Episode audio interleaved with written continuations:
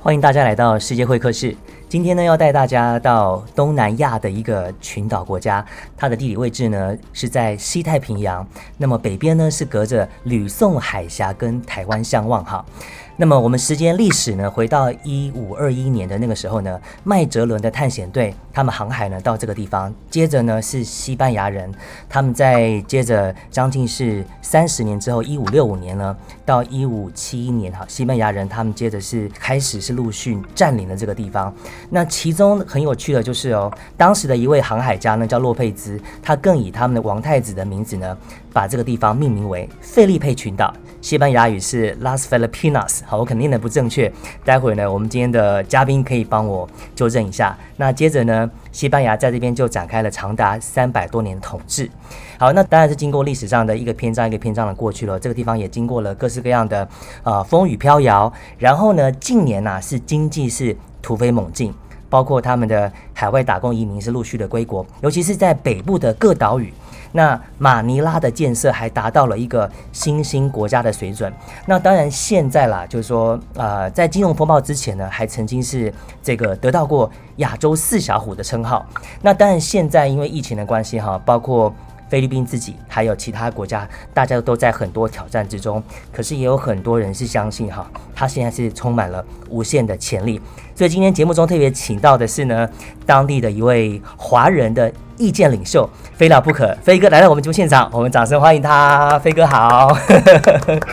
那飞哥，我想可能一开始哈，先跟大家介绍一下你好了，就是你自己是跟菲律宾是在什么样的情况之下结缘的呢？诶，是这样子的，我一开始我之前因为就是也在国外留学，然后后来也在日本啊，然后很多国家都发展一阵子。那那时候我的思考是说。台湾没有那么容易让我发展，那我觉得呃呃欧美跟日本，那这边也是要呃跟大家竞争也是不容易。那我就想说，台湾好像很少有人去走东南亚，那我就思考说，哎，那我是很久之前曾经去过菲律宾，但是我第一次第一次去菲律宾的时候，我印象很差，因为嗯。我就是也是跟很多一样，就是呃，受尽各式各样的挫折啊、欺骗什么的，所以对这国家印象不是很好，觉得这国家就是嗯很贫困啊，然后骗子很多，然后很多的犯罪，就是各种的。那我后来有想，我后来也想说，那这国家是不是某方面它也是一种可能？跟一些欧美国家或者是日本，呃，这些就是所谓的开发已开发国家。嗯，那后来就是呃，我也就是认识了很多外国朋友，那我也看了很多呃各式各样的一些文献，然后一些参考资料，我觉得呃有可能这个。开发中的国家会成为我呃下一个累积财富的一个地方。嗯，那那时候我的走法是，呃，我心里想说，呃，刚好就是菲律宾它有一个比较门槛比较低的一个移民计划，那刚刚好我的年年纪又到了，刚好是可以符合这个计划。那好，我就申请了这个计划，就是过来这边闯荡。所以这就是我呃第一次来到菲律宾的这个一个契机。嗯，就是想说发展这个国家某方面，它会是另外一个开拓。嗯，这是多久之前的事情啊？是几年之前？啊，这个很久，这个应该有有五六年前是。当时的东南亚国家大概就是有很多的情况都蛮接近的，那你为什么会选择菲律宾呢？呃，那个时候我看的就是泰国、越南，然后印尼，嗯，那就是这些东南亚国家，然后包含印度等等的，嗯，那还有新加坡、马来西亚，那我想。那时候，菲律宾它算是所有东南国东南亚国家里面，呃，算是呃最危险，某方面算是最落后的。OK，那其他的国家的移民门槛那时候都比菲律宾高。嗯，那我那个时候是经过朋友的介绍，也知道说菲律宾有很多很多的机会，非常非常多的机会是可以来这边发展的。嗯，所以我就毅然决然的选择过来这边，投入我某方面的生涯。嗯嗯嗯嗯嗯，那能不能分享你落地菲律宾之后，呃，一开始你从事的是哪方面的工作？我刚来到菲律宾的时候，我一开始是做就是菲律宾很大的产业，就是叫呃 BPO 产业，哦，这个就是 Business Process Outsourcing，嗯嗯就是我们所谓台湾说的叫做外包产业。嗯嗯那这个外包公司在菲律宾算是呃非常非常大的呃整个产业体系。嗯所以我就是在那个呃外包公司里面，我在一个外商公司，就是叫 Valve。嗯那在这个看我叫做 Steam，就是一个线上游戏非常非常大的一个公司，所有玩线上游戏的应该不会不知道这个公司。嗯那我就在那边工作一段时间。嗯那这是我我的一个开始，这样子。我想说，呃，我那时候考量还是说，我刚来菲律宾嘛，那我也不知道这边的文化，对那风俗啊，然后法规啊、薪资待遇各方面的，所以我想说，我就先呃刻意的去呃找个工作做看看，嗯我就先不创业，嗯看看这是什么样。呀对那当你慢慢的落地之后，哈，就是真的在那个地方开始生根落地，然后耕耘，跟当地融在一起之后呢，你有没有发现，就是哎，好像这个地方跟你自己当初可能短期过来的时候很不一样的，你发现了一些什么新的东西吗？那个时候的感觉？非常不一样，就是当然了，负面的东西远远超过于正面的东西。是，在菲律宾工作。对，那我本身是做菲律宾自媒体，我也不方便就是太批评，就是菲律宾的对各式各样的这些工作习惯啊，或者是产业发展。但是，嗯呃，我可以说菲律宾有一个很大的优势，就是它的呃劳动力呃非常的强，它的这个劳动人口非常的充足，然后菲律宾也是一个要是呃说英文的国家，呀，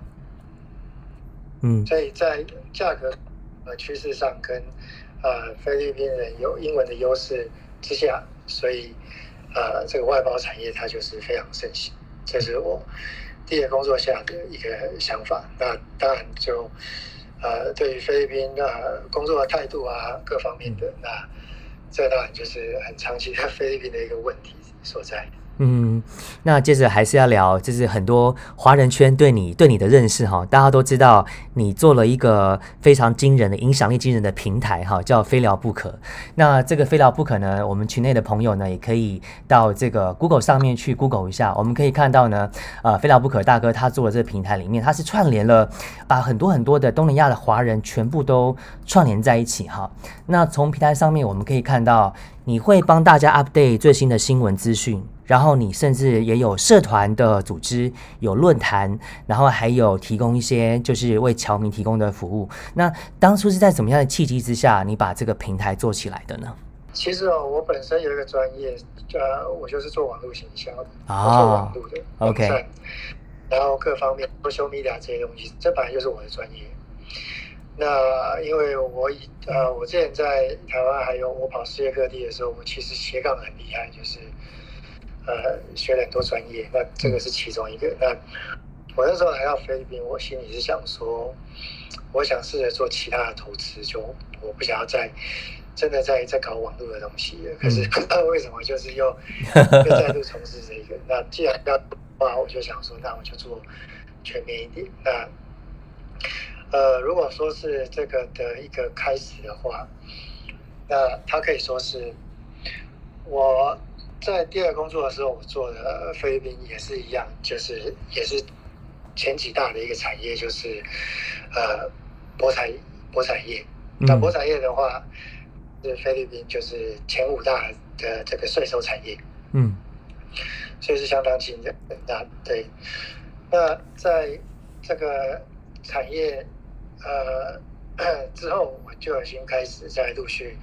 投资菲律宾的呃各式各样的呃一些项目。那我那个时候就是喜欢玩德州扑克嘛，那我就我就搞了一个很小很简单一个群。那这个群来的都是台湾人啊，不然就是华人。那绝大部分他们都是在某些产业的。嗯那某方面我们也算同行这样子。嗯那后来就说，我们就慢慢越来越好了。嗯那越来越好之后，那这些博彩业他就是希望说，我去组织去串联更多的人脉。嗯那那时候心里想说，我也喜欢交朋友嘛，那我就想说好，那我后来第二个很小的一个群组是做卖二手的，因为我本来就是对二手产品我有非常非常呃深厚的兴趣，嗯我非常非常喜欢二手物质。嗯那以前我也从事过很多就是二手的产品买卖。嗯那后来就是这个契机之下，那我就开始搞社群。那那个时候在菲律宾已经有一些人在搞社群了。那我心里想说，我既然要做，我就是要做到最好，嗯不要做第二或第三，要做就是就是拼了命的做，做到最好。嗯要么就不要做，不然只是因为朋友的请求。那我也是看中说，诶，这边华人就是他们英文的不足，然后对菲律宾生活完全都不想有任何的了解，只是来这边赚钱，然后来这边，对，就是所有就是借由华华语的资讯在生活。我认为这是一个很大的市场，所以那我就开始搞社群。那搞社群的时候，那那个时候社群，其他社群就有做呃我们所谓的广告收入。是那我也就开始做社群跟广告收入这边的呃一个投入。嗯那后来就是这个竞争越来越激烈，那就开始有了所谓的呃菲律宾的新闻自媒体。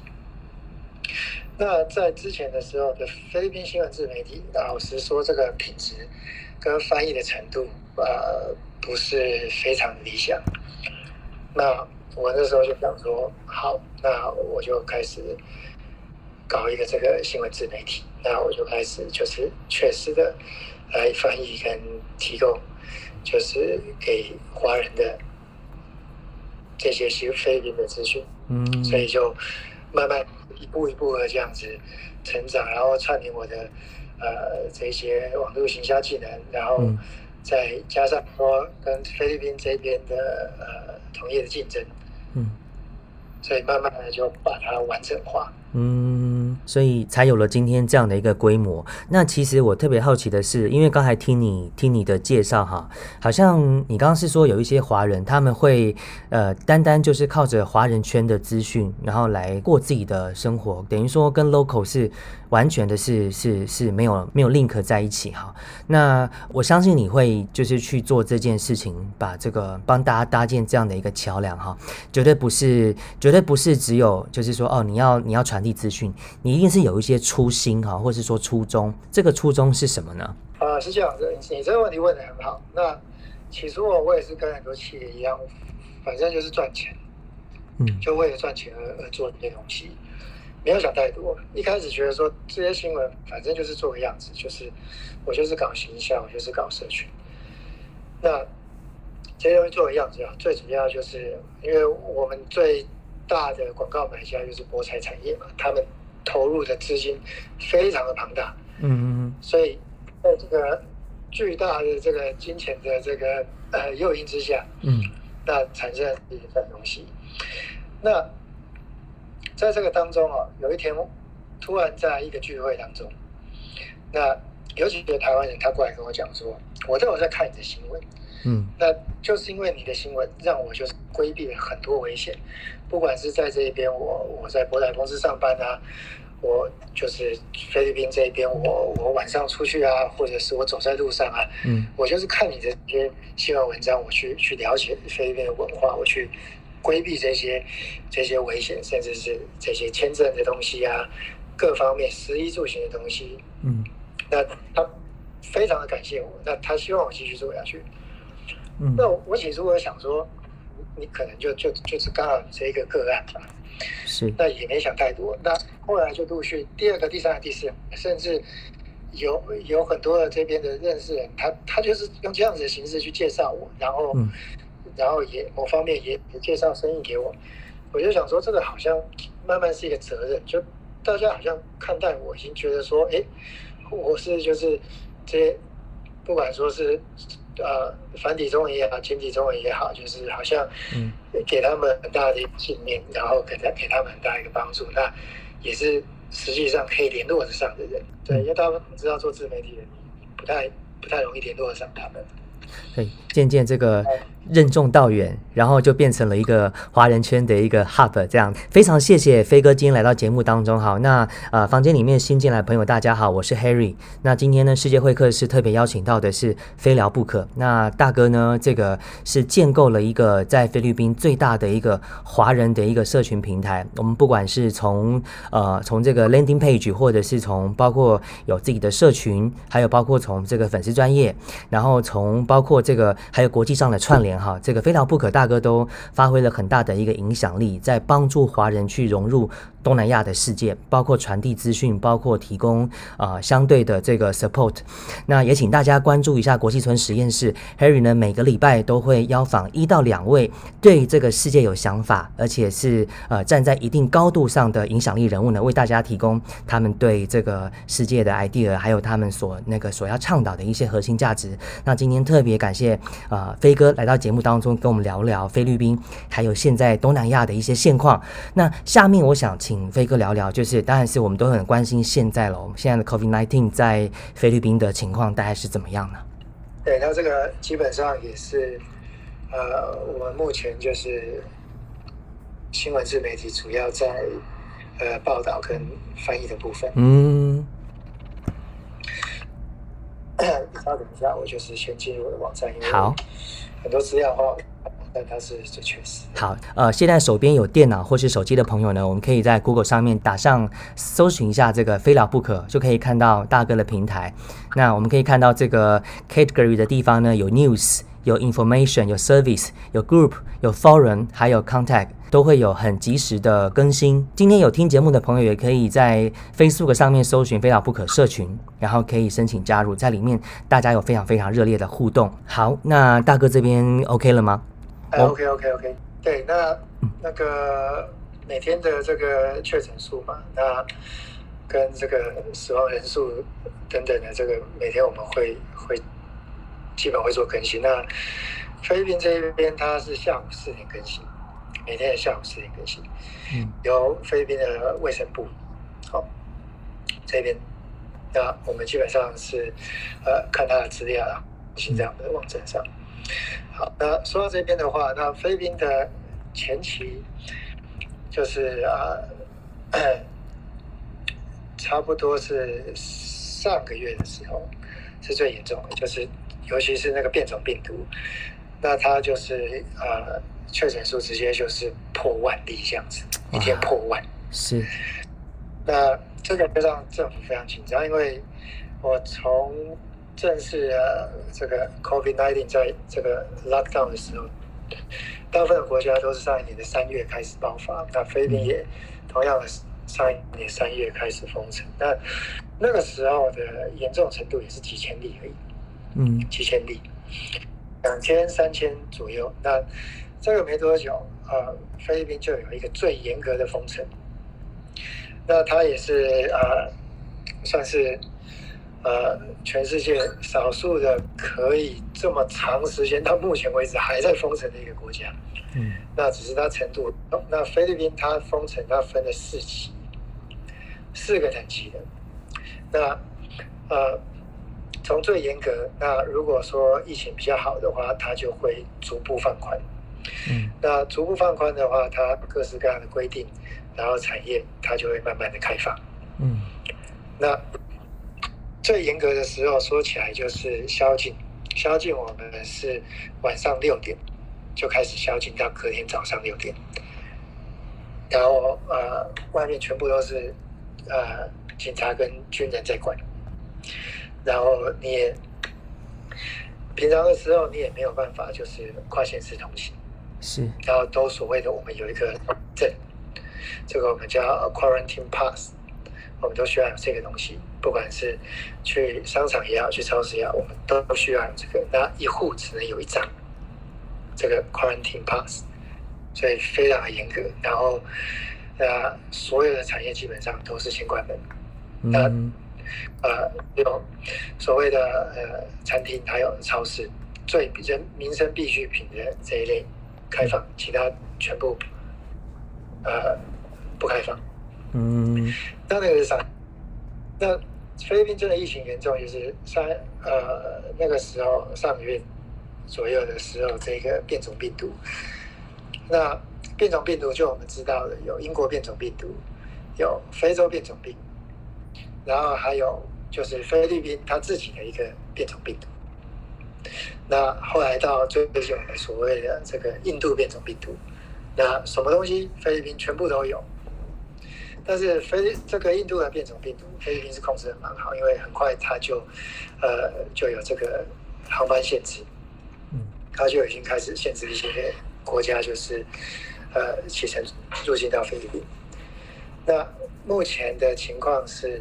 以今天来说已经是四千多例，从一万多例慢慢慢控制到四千多例。那菲律宾目前的隔离等级是第二级，嗯最宽松的第二级，最宽松跟宽松这个地方。那目前的情况看起来，呃，如果更好的话，到月底，目前宣布是到月底，是我们所谓的这个呃 GCQ，就是 General 呃 Community Quarantine，啊、嗯这个我们叫一般社区的。嗯。那再下去就是呃最宽松的就是 Modified General Community Quarantine，就是嗯 MGCQ，修改型一般社区隔离。那它这个就最宽松，就基本上就等于没有封城一样。嗯，但是，但你出去你还是要戴口罩，嗯然后你还是要这个这个 social distance。嗯那各个地为他警察这样子，嗯那基本上都是还是以劝导为主。那晚上来说的话，那这个宵禁可能也是从十点、十二点嗯这样子一个情况。嗯那目前的宵禁是十点，十点以后，嗯是。好，其实说大概是是带的一个一个情况。是，其实说到这边哈，我想呃，我自己是蛮好奇的，我想可能也有很多朋友都有类似的疑问哈，就是现在的这个现在的这个总统哈，号称是菲律宾川普，这个这个 Duter，他是很很铁血铁腕出名的，大概可能包括他最著名的事情就是他枪击了很多很多的这个吸毒犯。那虽然说呃，也许他有他的角度，但是还是造成很多很多国际上的争议。那他的这个铁腕的风格，是不是跟听起来好像疫情控制的好像还行，是不是有很大的关联呢？呃，我本身认为是的，而且菲律宾哦，基本上呃，你说它民主，它又蛮民主，因为呃，他很希望就是西化，很希望就是照美国的这个制度去走，嗯他很多东西也是照美国的制度。那呃，杜特地他的这个呃这种风格哦，是基本上是很需要在菲律宾这样子执行，因为菲律宾人本身是很不守法。嗯菲律宾在杜特地之前的贪污腐败程度已经是太严重了。是对，所以基本上人们已经把法治啊、法令啊已经视之无物，什么东西就是用钱去解决。嗯。到现在来说，某方面这样子的一个情况，但是杜特地上台之后，他的这个方式，因为他在选总统的时候，他那个时候给大家承诺，嗯。他就是扮演着一个，因为他是平上来，他了解就是菲律宾大家的辛苦，嗯。所以他要杜绝毒品，他要杜绝贪污，嗯然后他要建设菲律宾，是。所以这个呃，因为角度当然就像呃 Harry 你说的，跟呃很多国家看的，它就是严重的违反人权。嗯，对，那呃，对，那在菲律宾之前的这个呃，我们都知道呃很严重的这个毒品战争，跟现在他就是呃所谓的你外出，你如果说不守这些隔离规定。那他就是赋予这些军人跟警察很大的权力。那就让大家知道，最重最重的话，可能他可以呃执法，就是他可以开枪执法的。哇！但是以我目前这么久来说，没有真的没有到呃菲律宾真的警察或军人真的要要开枪来去执法来处罚你们违规，因为人民基本上是很怕嗯警察跟军方的，是很怕的。嗯，所以那新闻报道啊，某方面我认为这个真实性是有待考量，而且在菲律宾，如果你新闻媒体太去攻击杜特地的话，是有很大的麻烦。嗯，是这个非常时期、非常手段哈，这可能也就是为什么虽然说在国际之间它有它的争议在，但是在菲律宾国内还是它的对它的支持还是还是有一定的一个声量哈的这个原因。我们下面来聊一聊好了，就是虽然现在也许菲律宾还没有还没有从它的这个挑战当中哈，从这些各式各样的艺术当中走出来，包括疫情也正在正在经历哈，但是也有很多的角度是。认为，哎，菲律宾可能还是有望成为未来的一些经济上的新的看点哈。那这个契机，呃，飞哥，你觉得是源自于哪里啊？呃，我我认为菲律宾就是呃，全国就是政府很努力的在在对应这个这个疫情。那呃，就像 Harry 知道，在疫情之前，菲律宾的经济成长率一年可以到十七趴的。是是是，这个是基本上包括很多就是东南亚国家。但是我们也知道，东南亚国家现在很多的国家，它既它它的那个呃政治已经开始稳定，所以所有的国家都要全部都在拼了命的发展。嗯，那基本上大家的推测在五年、十年。都会很快的超越我们现有所有就是很进步的国家。那这个疫情的确是呃打击了菲律宾不少，但是呃，就像 Harry 可能呃看一些资料可能也了解，就是菲律宾就是杜特地，它有很多菲律宾的基础建设基建。那这些基建的话，它可以很快来呃带动菲律宾的经济，让我们所谓的这些菲律宾的外劳。是呃，都可以回到菲律宾国来工作，然后来创造菲律宾的经济。嗯，那也就是因为经济的需要，瞬间在菲律宾，因为菲律宾有一亿两千多万的人口，是，那它基础的建设非常不够，他没有办法给予这一亿两千多万人这一些的各式各样基础建设的提供。嗯，所以他需要做这么多。你说公路也好啊，嗯，铁路交通运输也好，嗯，然后各方面的建设都有，嗯，医院、学校什么一大，不它都要建设，嗯，那这些建设的话，它就会带动经济效益，那各方面的，呃，我们所谓的，呃，很多中国人来这边就是炒房，嗯，住房需求跟外商引进，所以。我认为在疫情之前，已经很多的外商一直在投资菲律宾各式各样的产业。嗯，是。那当然是要看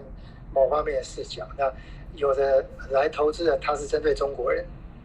那有的来投资的是针对哎菲律宾的，就是以后可能发展起来的产业。嗯，那这个呃。未来哈，这个比较看好的，你能不能帮我们说一说你个人的你个人的观点？呃，我觉得最主要的，大家都会看就是这边的住房需求，因为呃，菲律宾虽然说近期是把移民门槛调高了，但是还是非常非常欢迎跟需要外资的进入。嗯，那只要外资的进入。跟呃外国人的呃入境菲律宾，那他当然就会有所谓的很多住房的需求，这个是第一个。嗯，是。那第二个，我认为呃菲律宾在呃工业上，它还是相当的呃欠足的，所以菲律宾在这边设工厂的这个需求，嗯，还有跟发展，我觉得这个还是很高的。就台湾啊、日本啊各个国家，还是有少部分在菲律宾这边投资工厂。嗯，然后还有菲律宾的农业跟渔产方面，基本上也是有很大的发展空间。嗯嗯那另外的科技，好比说菲律宾的呃网络方面啊，各式各样科技产业，我觉得这边啊，它当然也是呃其中一个我一个投资中心。嗯，是。你刚刚提到了，我们来会诊一下。你刚刚提到的是房地产，然后还有这个社工厂方面的需求，还有农业，还有渔业，还有包括呃新科技。那看起来这几种这几种类别都是可以在这个疫情一旦解封之后哈，大家如果要去呃重新 reconnect 菲律宾，甚至走向菲律宾，我们都可以用啊这几种方式哈。那你认为这几个当中哈，可能可能可能比较快的会是哪一个？其实因为菲律宾是发展中国家，所以呃，就像我刚才提到，就是它很多的基础建设都还不够。就像有有点像台湾八零年代的时候，哦就什么东西都是，什么东西都需要。是那因为现在菲律宾就是没有办法有足够的就业机会、就业环境，所以菲律宾才有这么多的海外劳工。因为嗯我相信没有人愿意说说远离自己的国家去嗯呃赚钱求生存，然后供应给自己的家庭各式各样的经济。嗯，是好。那下面我再想要请飞哥来聊聊的，就是哈，这个菲律宾跟这个世界之间的关系，尤其是现在，呃，我们就讲讲现在的这个 Clubhouse 现象好了。呃，你在 Clubhouse 上面你所感受到的菲律宾的民众哈，不管是华人还是当地的 locals，当当他们透过这样的一个方式或是其他方式跟世界连接的时候，他们在想的是什么，以及他们所表露出的需求是什么？他们有没有什么样的，呃，就是想要去 connect to the world 这样子的想法或者是动机呢？motivation 呢？其实哦，嗯，以我的观察，我觉得菲律宾基本上目前的呃观念都是很崇美的，非常非常非常崇拜美国，所以其实菲律宾也有很多美国的东西跟美国的文化，那也很多菲律宾人就是移民到美国去，嗯。那对，那当然啦，就是呃，菲律宾也是呃，基本上他非常呃对外来者，我们先不要讲菲律宾呃贫困的啊，或是这些犯罪，嗯。菲律宾基本上是非非常欢迎外国人的，也嗯。非常非常礼遇外国人。所以你在说的这个跟世界在做这个 connection 方面，我认为菲律宾是呃非常非常友善的国家，而且菲律宾人就是在呃对待外国人来说，我觉得他的外交啊各方面，我某方面认为是相当不错的。嗯，是。那我们如果假设做一点比较哈，比如说像是马来西亚好了，我们都知道马来西亚的，比如说马来人和华人之间，哎呀，那真的是一个剪不断，还是剪不断又理还乱。但是在菲律宾是不是就不会有这样的问题？嗯，我认为，呃，马来西亚跟菲律宾，呃，像你刚刚讲的情况是，呃，有些类似，因为菲律宾的主要财富都是华人掌握的，嗯嗯嗯那这些华人可以说是来这边移民的，已经第二、第三代了。所以很多人我们说这个呃 SM 集团，那它都是华人的企业。嗯那当然了，也有所谓的菲律宾人的的企业跟跟跟这些的。那那菲律宾华人很多，然后呃很多的菲律宾人也在呃华人下面做事。那华人基本上跟菲律宾人，我认为也是处的相当可以。嗯那我也听一些谣言说，呃，菲律宾有这些像呃，你可能知道，就是呃反华人啊，然后就是要开始呃各式各样的，就是可能要起来要对抗华人这一些。我目前看起来是没有这样子的情况，至少在我目前来到菲律宾这段时间，我认为是是是是没有这样的情况的。嗯，是，其实这个聊到这里呢，就让我想到还是还是大哥的这个非聊不可这个平台哈，感觉你你的这个桥梁呢，不只是华人跟华人之间，你还有建立起华人跟菲律宾 local 之间的一个桥梁哈。你自己就这一点上，你能不能帮我们分享一下，有没有什么实际上你觉得经历过的一些小故事，或者一些独特的一些经历，我们所看不到的？华人跟菲律宾的桥梁之间哦，嗯那这个会比较是我个人的，因为毕竟我这个新闻自媒体，它都是呃已经翻译好简体中文或繁体中文。嗯那本来的这些客群，他们就是基本上不太跟菲律宾人有太多的交流跟互动。那我本身的生活，我是蛮喜欢菲律宾人的。那还有一方面就是，我把菲律宾当做我发展的其中一个国家，所以我认为就是去了解菲律宾文化，甚至是呃跟菲律宾做朋友啊，然后在呃菲律宾 local 这边有一定程度的 connection，这是蛮重要的。嗯，是。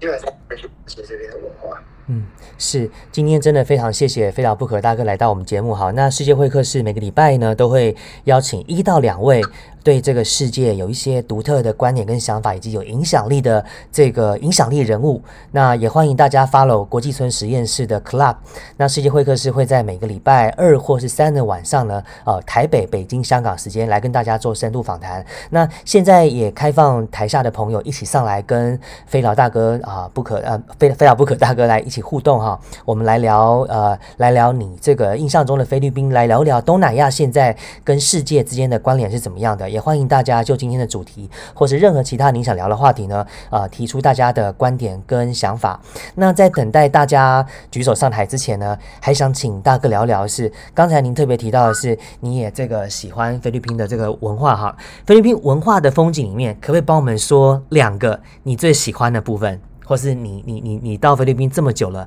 你所感受到的部分？哎呀，真的是好棒这样的感觉的，你觉得是什么？其实啊，我我我说老实话，我我在菲律宾啊这么段这么这么长一段时间，我几乎每天都在工作，我没有就是真的说呃说出去嗯。比较长时间旅游啊，嗯。或者是观光，嗯。我基本上都是市区，嗯。所以我可对我来说印象比较深刻的应该是菲律宾的夜生活吧。哦，所以所以说嗯在在东南亚东南亚东南亚来说，就是相当丰富的，嗯，就是各式各样什么，就是菲律宾夜生活真的是很很很灿烂的，嗯，对，就是这一点。再一个呢各式各样的酒吧，啊，酒吧吃的喝的玩的，的啊，赌场啊，玩的啊，然后餐厅啊，casino 啊，就是真的都相当的呃不错，就是豪华地方豪华，漂亮的地方很漂亮，然后就是高级的餐厅也是有。嗯，其实我现在特别还想要想要了解的是，因为我我在前前面几集的节目当中，有一集呢，我访问的是马来西亚的一位方若琪主播，那他是马来西亚的唯一一位三语主播，他本身是华人，但是他是又播马马来语的新闻，他又播华人的新闻，还有播英文的新闻，所以他等于是他的那个高度是在 cross culture 这样的一个位置上面的，所以他所看到的一些呃这种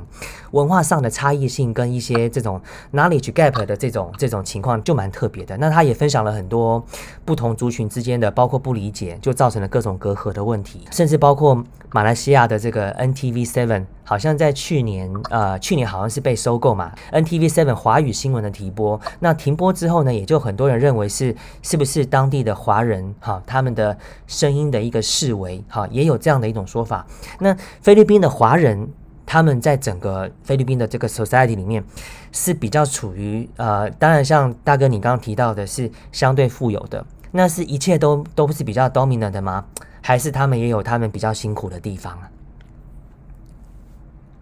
嗯，基本上华人来菲律宾都是很认真工作的，什么东西都是很努力的。那华人来这边第二代也慢慢的。就是我们所谓的菲律宾华人，嗯，所以以我看他们觉得他们是菲律宾人，那以他们自己的角度，他们认为他们算是华人。那有某一部分的人，菲律宾华人，他们认为他们不会讲中文，所以他们算是菲律宾人。嗯，但是像 Harry 说的，他是这边生活的比较好的，嗯，那比较富有的，那当然这些华人他们也都慢慢的都进入了这政治圈。嗯，商业圈跟面的，嗯，所以啊，是呃，菲律宾总统、副总统，他们都说他们某方面有华人的血统基因。嗯，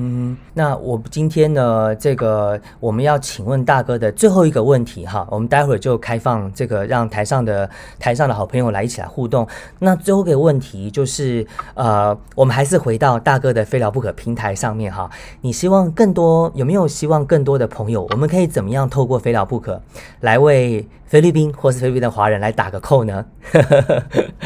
呃，我的想法是啊。我尽量是去提倡说，嗯，当我们人不管是到哪个国家，就是呃，尽可能喜欢这个国家，然后尽可能的了解这个国家的文化，嗯，那尽可能的去学习这个国家的呃任何东西，食食物也好，然后的习俗也好，嗯，那甚至是菲律宾很重要的。这个天主教是。的一些规定，是。对那呃，是我希望说，在日后啊，我这个非要不可平台如果可以做得更大的话，嗯，我希望可以啊，慢慢的加进，让大家去了解，甚至是去习惯这样子的文化，嗯。好，谢谢非常不可大哥今天的分享。今天非常谢谢你过来跟我们分享了这么多你的想法跟观点。那也欢迎大家去呃这个 Google 上面摄取一下非常不可的平台。那呃在里面呢，应该相信大家会是一个都会有很好的这个所谓的破圈哈这样的一个呃 opportunity。谢谢非常不可大哥。